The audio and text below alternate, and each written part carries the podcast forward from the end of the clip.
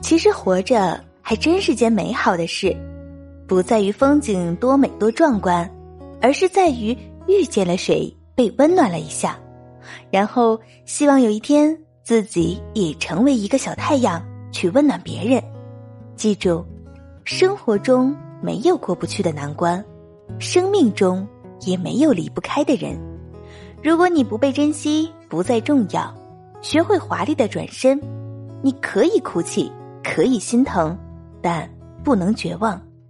今天的泪水会是你明天的成长，今天的伤疤会是你明天的坚强。你的善良终归会有回报的，不在眼前，而在将来。一个人的行为就是一个能量场，会吸引到相同特质的人和事。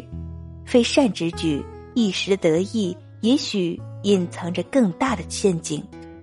每个人的命运都是靠自己的行为写就，你只管善良，上天自有衡量。